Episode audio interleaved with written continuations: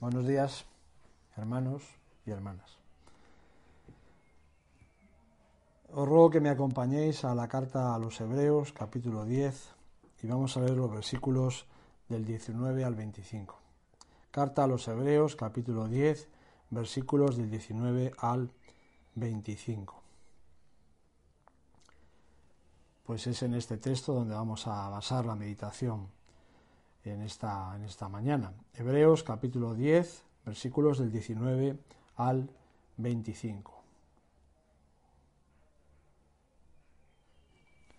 Dice así la palabra del Señor. Así que hermanos, teniendo libertad para entrar en el lugar santísimo por la sangre de Jesucristo, por el camino nuevo y vivo que Él nos abrió a través del velo, esto es, de su carne, y teniendo un gran sacerdote sobre la casa de Dios, acerquémonos con corazón sincero, en plena certidumbre de fe, purificados los corazones de mala conciencia y lavados los cuerpos con agua pura. Mantengamos firme sin fluctuar la profesión de nuestra esperanza, porque fiel es el que prometió. Y considerémonos unos a otros para estimularnos al amor y a las buenas obras, no dejando de congregarnos como algunos tienen por costumbre, sino exhortándonos y tanto más cuando veis que aquel día se acerca.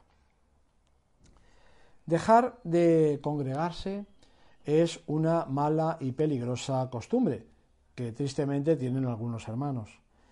Y ya, pues también desde hace algún tiempo.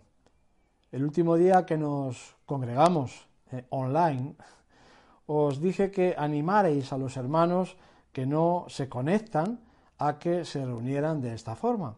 Entendemos que haya amados y hermanos y hermanas que no, no lo pueden hacer porque no tienen los medios tecnológicos para hacerlo.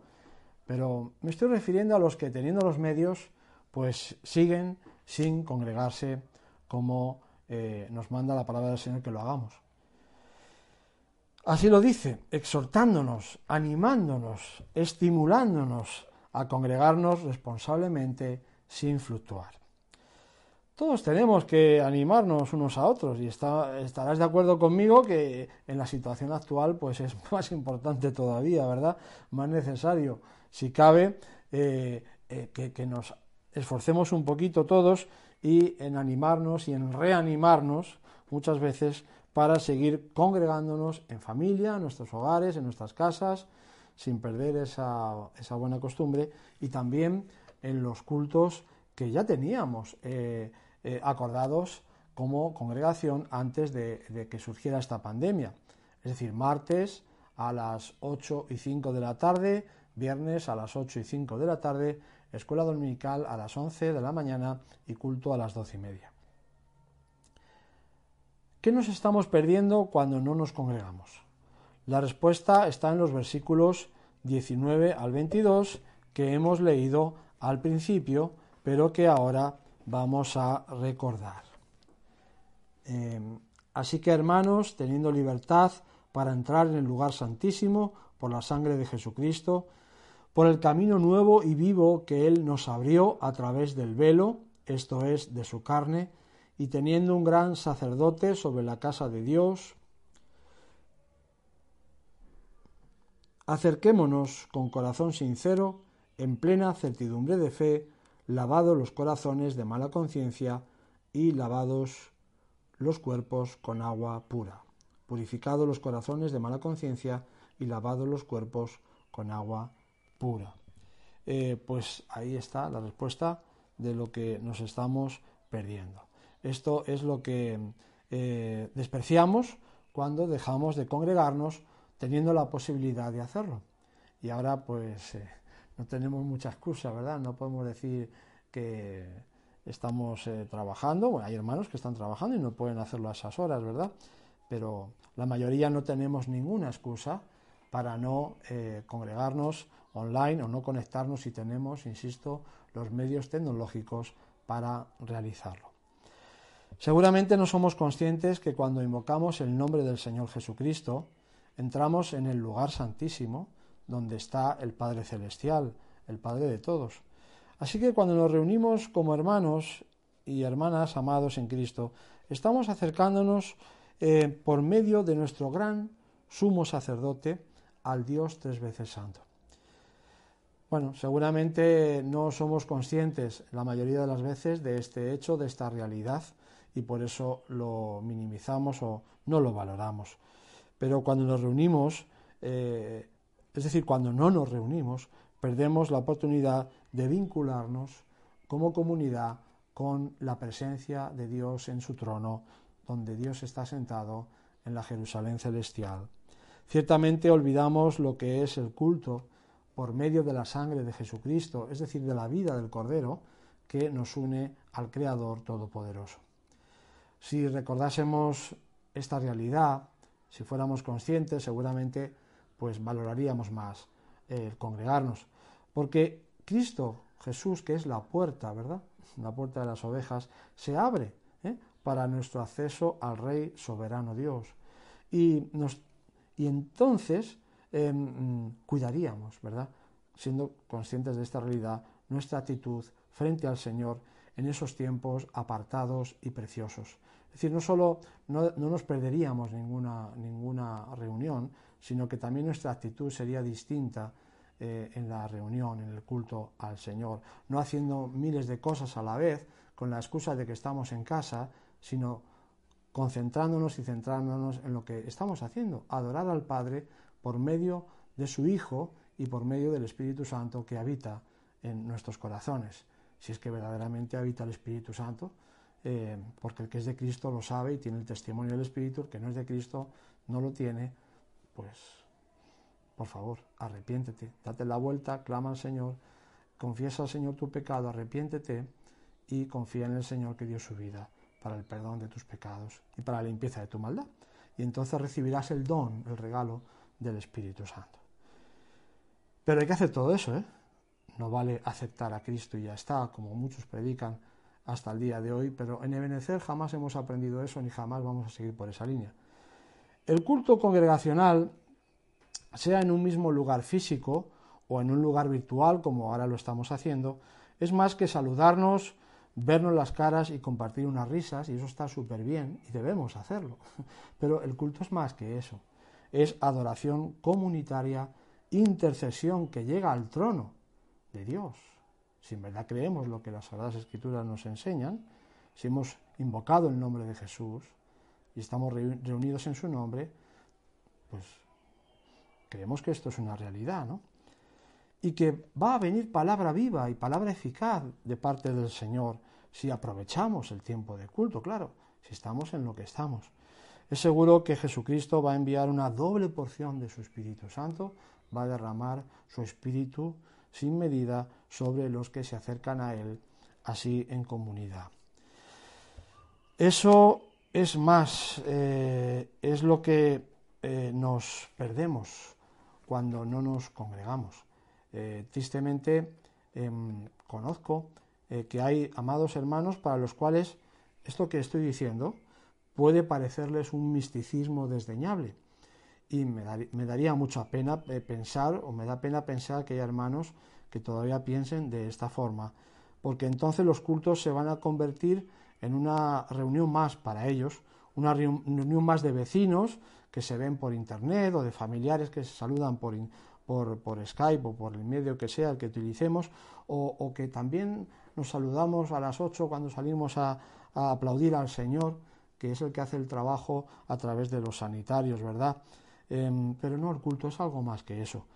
Puede que no te congregues porque tu corazón no es sincero y tienes que ponernos buena cara a todos en la pantalla cuando por dentro estás en pleno conflicto con algunos hermanos. O puede que el enemigo ya te haya engañado y te haya hecho creer que la fe se te ha perdido en algún rincón del confinamiento, cuando la fe, don de Dios, no se puede perder. Es un regalo de Dios. Solo se puede arrinconar, olvidar que se tiene no usar incluso o llegar al extremo de negarla. Es decir, eso se llama apostasía. También puede ser que ya no te duches ni te laves, espero que no haya ningún hermano hermana en esta situación, pero pudiera darse el caso y te da vergüenza ponerte frente a tus hermanos porque por esta situación. Bueno, la buena noticia es que si eres de Cristo, todo tiene solución. Si no estás visible, pues no hace falta que pongas el vídeo, puedes poner solo el audio, ¿no? Porque todo tiene solución.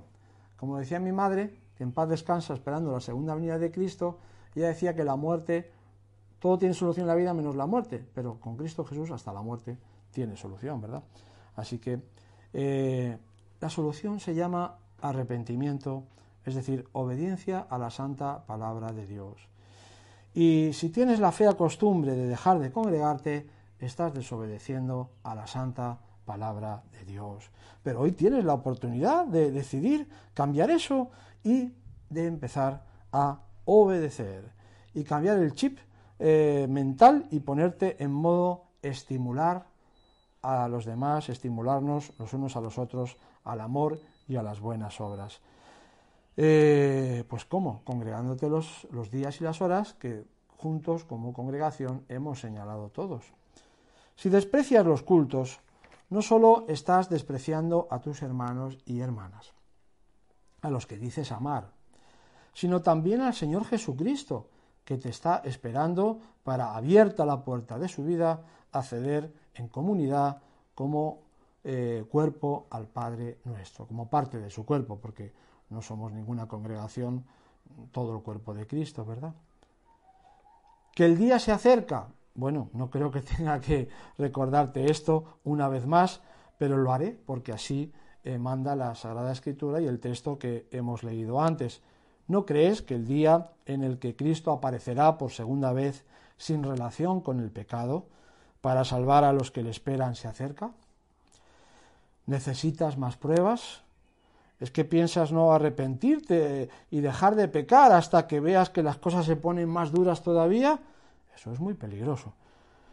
Pues pronto va a venir un gran terremoto que quizá te pille por sorpresa, a mí no.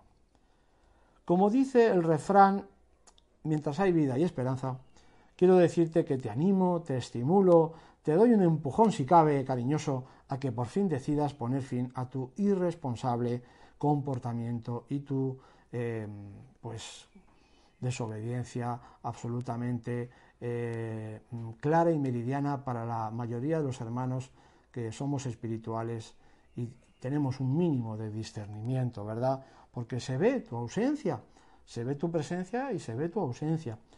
Eh, y te arrepientas de tener esa costumbre de dejar de congregarte, que es una mala costumbre, es un vicio del que hay que arrepentirse.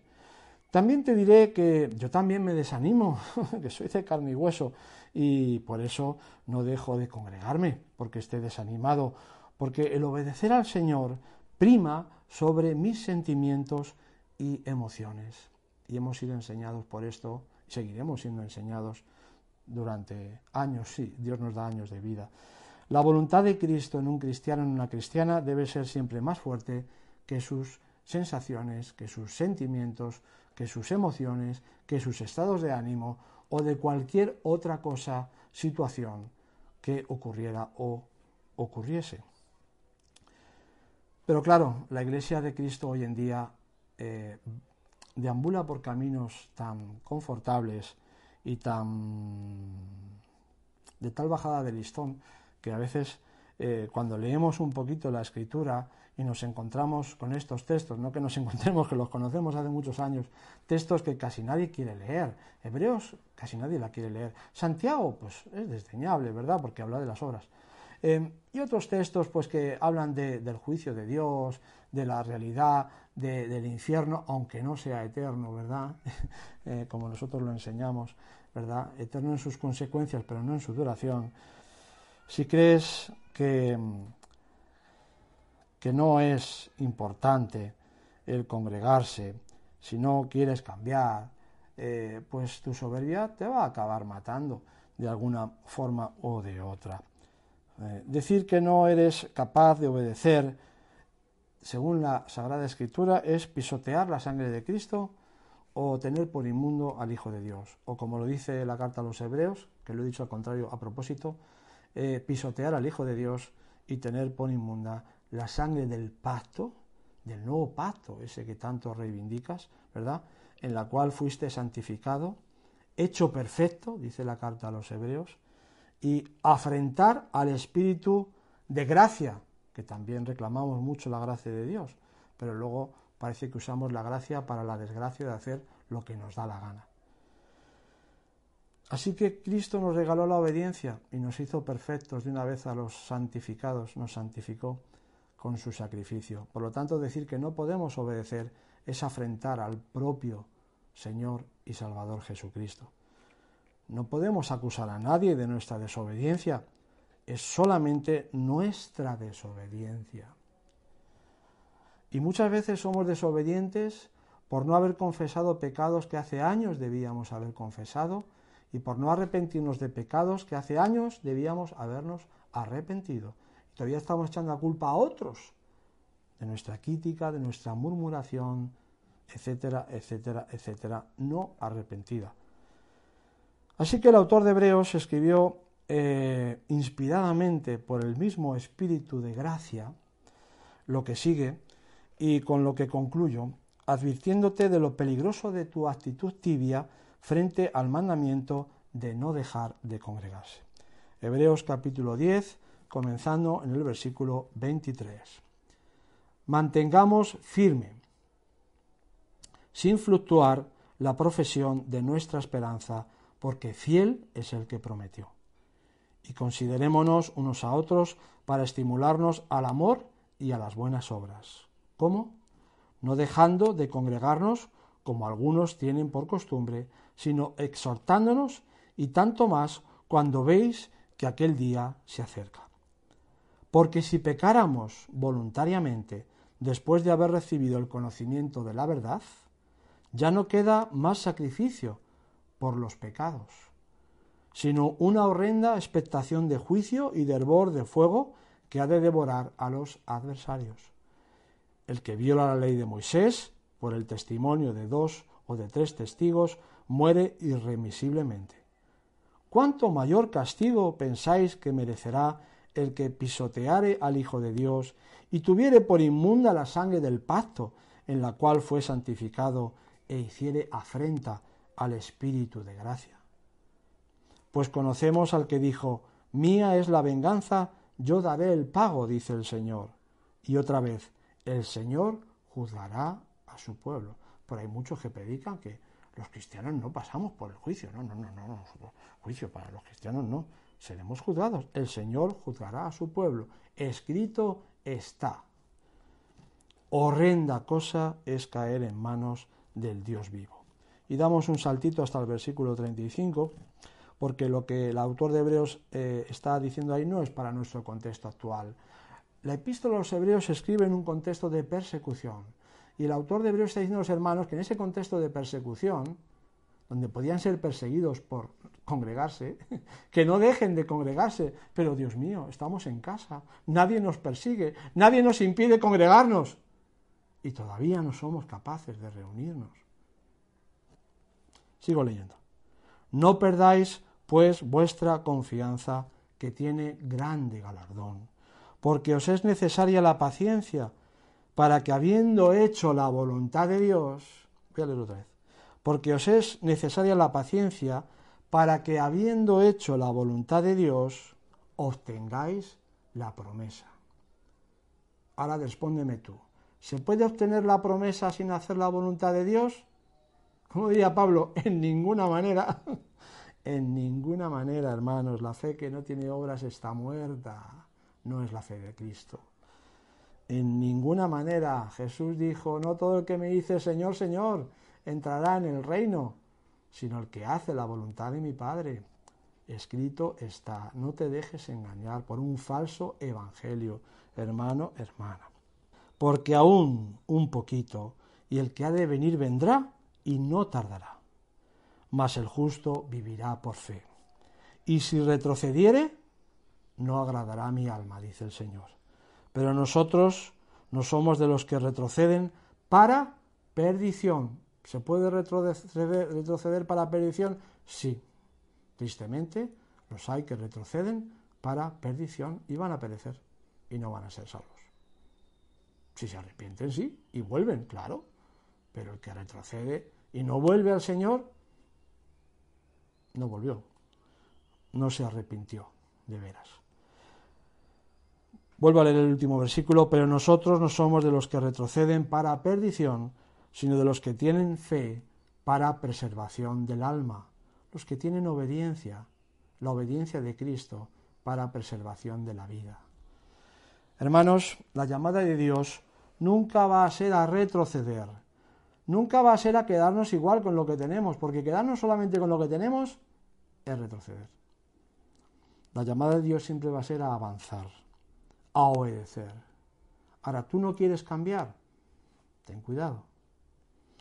La llamada de Dios es a avanzar, a obedecer. ¿Para qué? Para preservar la vida eterna en nosotros, hermanos. Nadie tiene vida eterna en sí mismo per se, ni la puede mantener por sí mismo. La vida eterna es condicional. Acuérdate que Jesús dijo que ningún homicida tiene vida eterna permanente en él. Por lo tanto, hay que perseverar hasta el fin para ser salvo. No te dejes engañar por los que te dicen, cree en Cristo y ya está. y nada más, y no te preocupes de nada más. Todo el consejo de Dios, todo el consejo de Dios, hermanos. Pues que el Señor os bendiga. Amén.